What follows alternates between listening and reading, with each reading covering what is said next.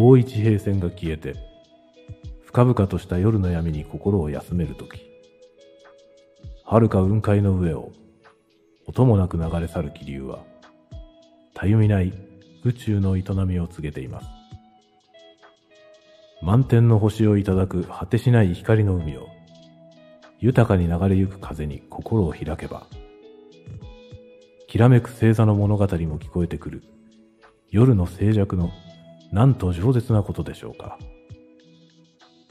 光と影の境に消えていった遥かな地平線も、まぶたに浮かんでまいります。これからのひととき、あなたにお送りする穏やかな時間の定期便、レイニーチャンネル。皆様の夜間旅行のお供をいたしますナビゲーターは、私、鈴雨レインです。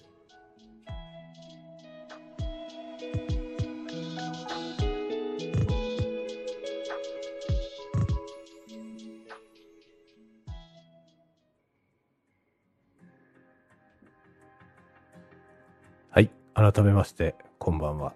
鈴雨レインです。えー、オープニングいかがでしたでしょうか、えー、ちょっとですね、えー、て言うんですかね。あの、小ネタをやってみたわけなんですけれども、あの、まあ、今日はですね、あの、予告を、ノートの方でですね、予告をしていましたように、えー、この度あの、ノートのイベントに関連してですね、映像作品のナレーションというのをやらせていただきましたので、えー、その裏話をですね、えー、しようかなと思っているわけなんですが、あのー、ちょうどですね、それに絡めてコメントをいただいておりまして、いろんなね、ツイッターとかで、えー、いただいたんですけれども、あの、ジェットストリームみたいっていうね、ことを、えー、おっしゃっていただいたので、え、ジェットストリームのですね、往年のこのオープニングを丸パクリして ね、今、ちょっと、試みてみました。いかがでしたでしょうか？あの、これはですね、非常に難しいですね。まあ、あの、今日はね、ナレーションというものを初めてやってみて、ナレーションっていうのはこんなに難しいのかっていうね、発見があったという話をしようかなと思っているんですが、早速、このね、オープニング、あの、なんだろうな、アイデアとしてはね、悪ふざけみたいなものなんですよね。ジェットリスト、ジェットストリームみたいってっていただいたから、ちょっとジェットストリームそのままやってみようと思ったんですけども、まあ当然ですね、ジェットストリームは、えー、なんていうのかな、このね、このレイニーチャンネルというこのコンテンツが、えー、言ってみればですね、目指しているものといいますかね、えー、寝る前に、えー、聞くというね、まあそういうものとして、えー、なんだろう、その代表格のような、もうね、往年の何十年も前から、えー、やっている番組でですね、で、いわゆるまあ、あの、声のいい方がね、えー、何人か、こう、パーソナリティをね、バトンタッチして、えー、やっていられるというね、そういう、えー、番組ですね。それの、まあ、あの、丸パクリをですね、今、やってみたわけなんですけれども、そりゃ難しいですよねという話なんですよね。で、一応ですね、自分なりに やってみました。えー、まあ、あの、どうだろうな、私のね、印象に残っている、えー、ジェットストリームといえばですね、えー、やっぱり、イブマサトさんですかね。イブマサトさんと、えー、大沢たかおさんですね。で最近、あの、福山雅治さんがね、やられてるみたいですけども、あの、福山さんはですね、別のラジオではよく、あの、福のラジオっていうね、福山さんの番組はよく聞いてますけれども、あの、ジェットストリームを始められたのはね、全然知らなくて、あ、今福山さんがやってんのって、ちょっと思いましたけれども。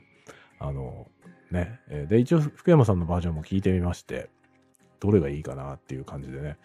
え、で、まあ最初、ジョー達也さんがやられていまして、まあジョー達也さんのやつは一番有名ですけれども、あの、かなりゆっくりね、あの、スペースをたくさん空けて、えー、このオープニングのナレーションをされているんですね。福山さんのやつが多分一番早いですかね。今まであの、いろんな方がやっているのを聞いて、まあ、福山さんのがね、一番普通に話しているのに近いテンポ感なんですね。で、私はですね、その間を行ってみようと思って、えー、ちょっとね、試みたわけなんですけれども、これはね、難しいですよね。そりゃそうですね。で、改めてそういうね、難しさを感じて、えー、ナレーションっていうのはね、とっても面白いと思いました。で、えー、まあ今日はね、そんなお話をしていこうと思っております。えー、まあ先日ですね、その、えー、ノートのね、イベントに絡めて、えー、まあ昨年の暮れ、暮れというか、まあ冬ですね、あの、クリスマス金曜トワイライトっていうイベントがありまして、まあ、そこの、えー、まあ、あの、施設のね、文学コンテストみたいなものだったんですが、それの対象になった作品を映像化するというプロジェクトがありまして、で、まあ、それのですね、ナレーションをやってほしいと頼まれましたので、あの、やったことなかったんですけどね、ナレーションって初めてだったんですけど、あの、やってみたいっていう思いはありましたんで、ぜひやらせていただきますということで、えー、まあ、あんまりね、自信はなかったんですけども、やってみたんですね。そしたらね、ものすごく発見がたくさんありました。あの、正直ですね、なんとかなるだろうと思っていたんですね。あの、なんだろうな。え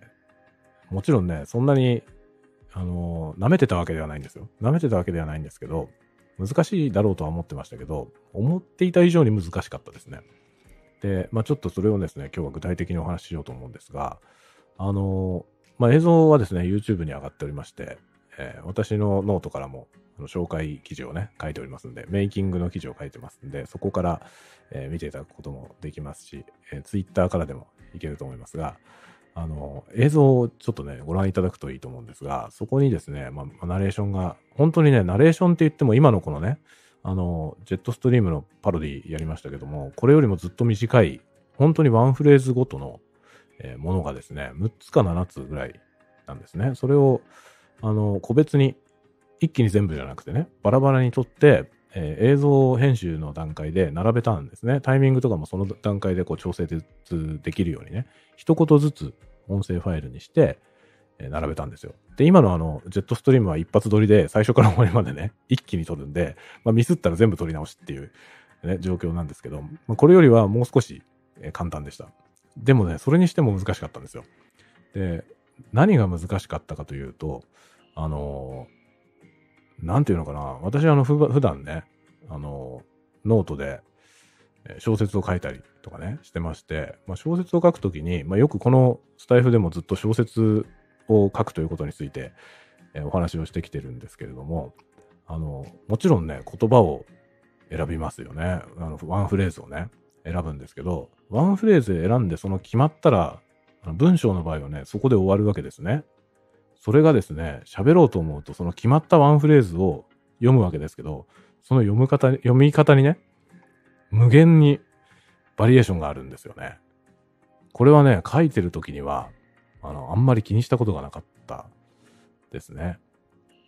で、えー、まあ、ちょっとですね、そのお話をしていこうと思うんですけれども、例えばですね、あのー、そのね、映像作品の中に、すれ違う二人っていう言葉が出てくるんですね。すれ違う二人ってただそれだけですよ。すれ違う二人。で、文字にすればそんなに大した量じゃないですね。で、このすれ違う二人をね、どう読むのか。これがね、こんなにも奥が深いっていうことは、やってみて初めて分かったんですね。まあ、すれ違う二人っていうのが、じゃあ、すれ違う二人なのか、すれ違う二人なのか、ね、すれ違う二人なのかね。すれ違うにしても、すれ違うのか、すれ違うのか、いろいろあるわけですよね。その、どれなんだろう？っていうね、どれなんだろう、その、しかもすれ違うと2人の間どれぐらい開けるんだろうとかね。2人っていうのもね、2人っていうそのね、2人っていう言葉はまあイントネーションもそんなすれ違うとすれ違うみたいに、あの微妙な差っていうものもないぐらい短いですね。3文字しかないしね。で、2人ですよね。でも2人が2人っていうのが2人っていうのかね、その2人っていうのかね、どの2人がいいんだろうみたいな。それがですね、ものすごくそのなんだろう、わずかな差が大きな差になってしまうんですよね。ナレーションでやってるとね。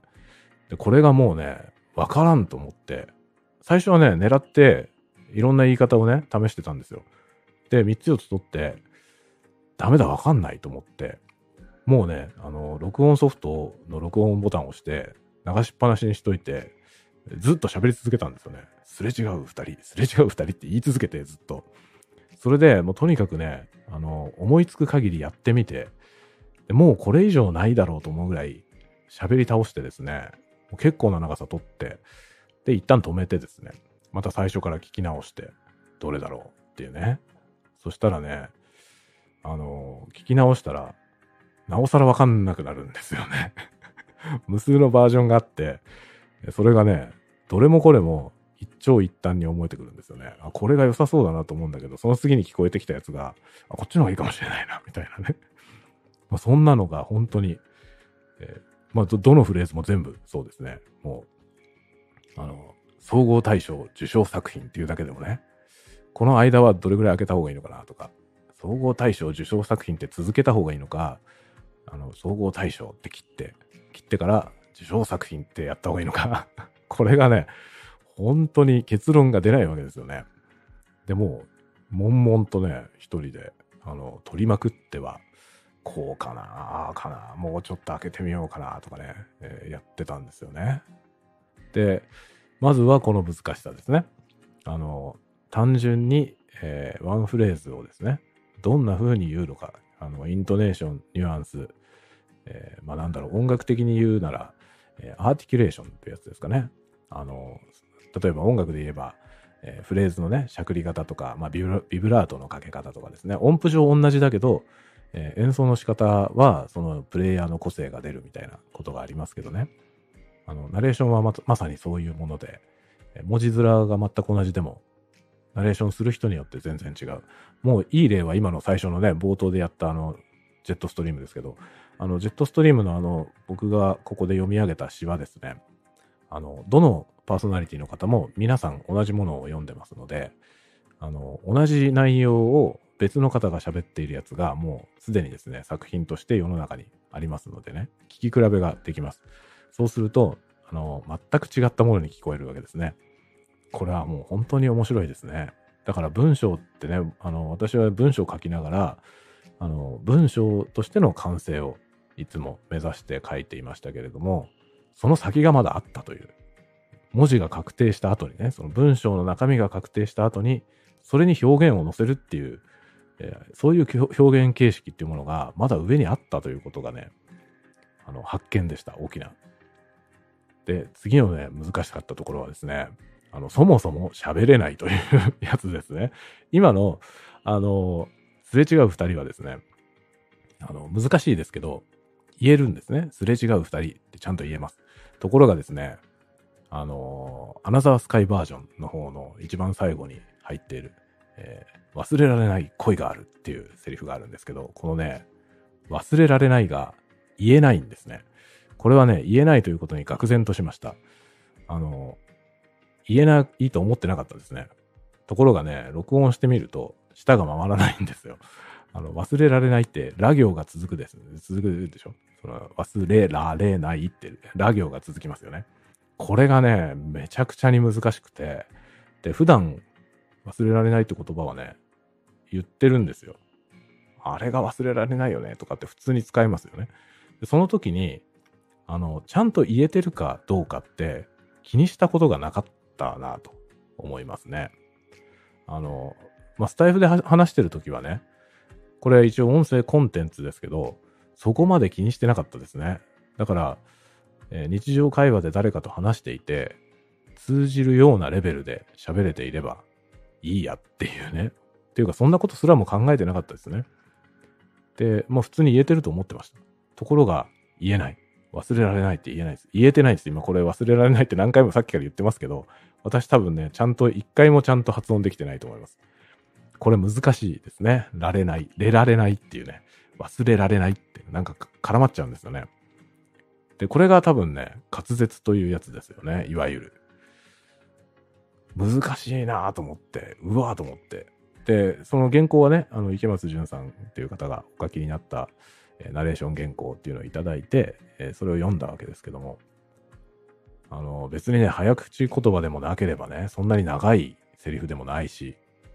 あの、パッと見でね、そのナレーション原稿を見たときに、まさかここでつまずくとは、全く思わなかったんですよね。それが、録音してみたら、忘れられないって言えないと思って うわ、これ難しいと思って、本当にね、あのー、何回も撮り直しましたね。で、これももうよくわからないから、もう録音しっぱなしで。だから結局ね、最後の方は、もう、あのー、最初からね、狙わないで、もうとにかく録音ボタンを押して、ひたすらそのワンフレーズをずっと喋り続けるっていう撮り方をしました。あの、何百回もやってるうちにはね、その、一個ぐらいいいのが出るだろうと思って。で、まあいろいろね、毎回いろいろ変えながら、こういう感じかな、こういう感じかなってやりながら、え、とにかく喋り倒してですね、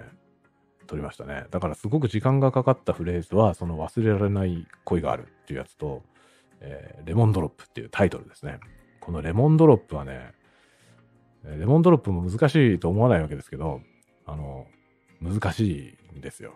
プで終わってるじゃないですか。これが難しいですね。で、何が難しいかというとね、プっていうのは、あの、プっていう音はね、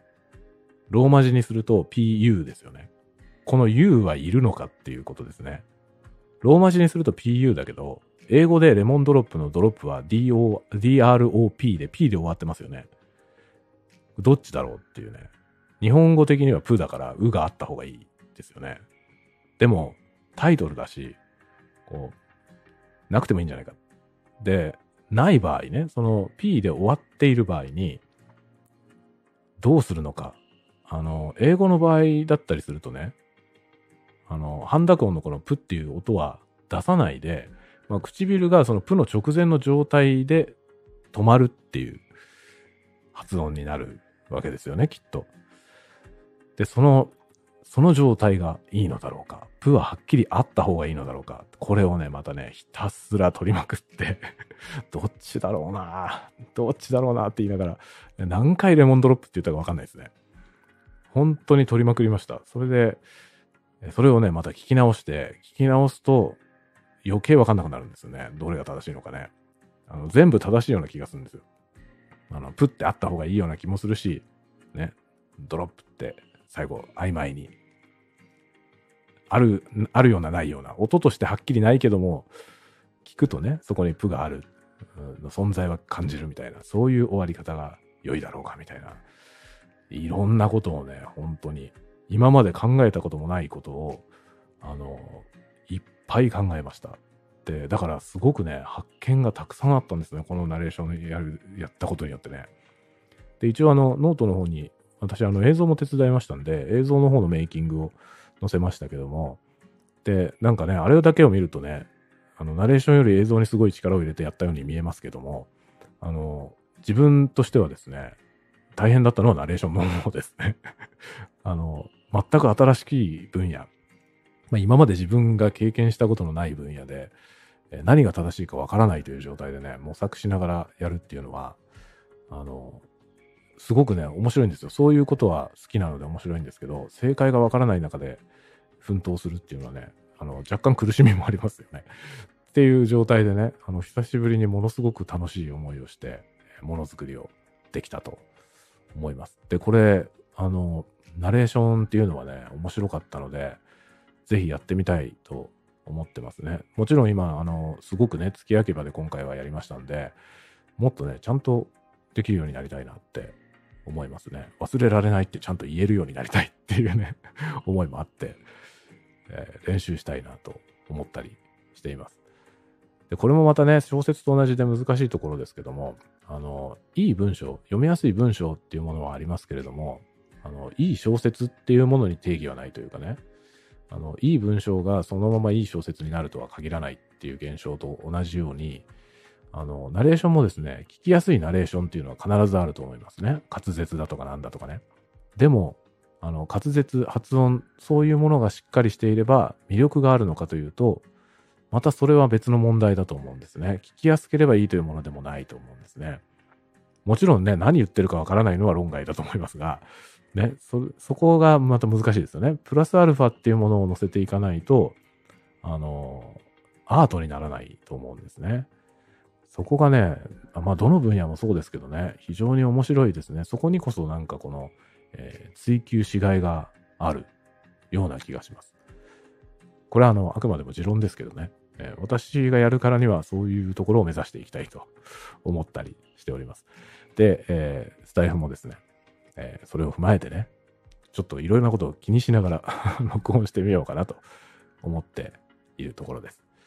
はい。というわけで、20分を超えてきたみたいなので、この辺で終わりたいと思います。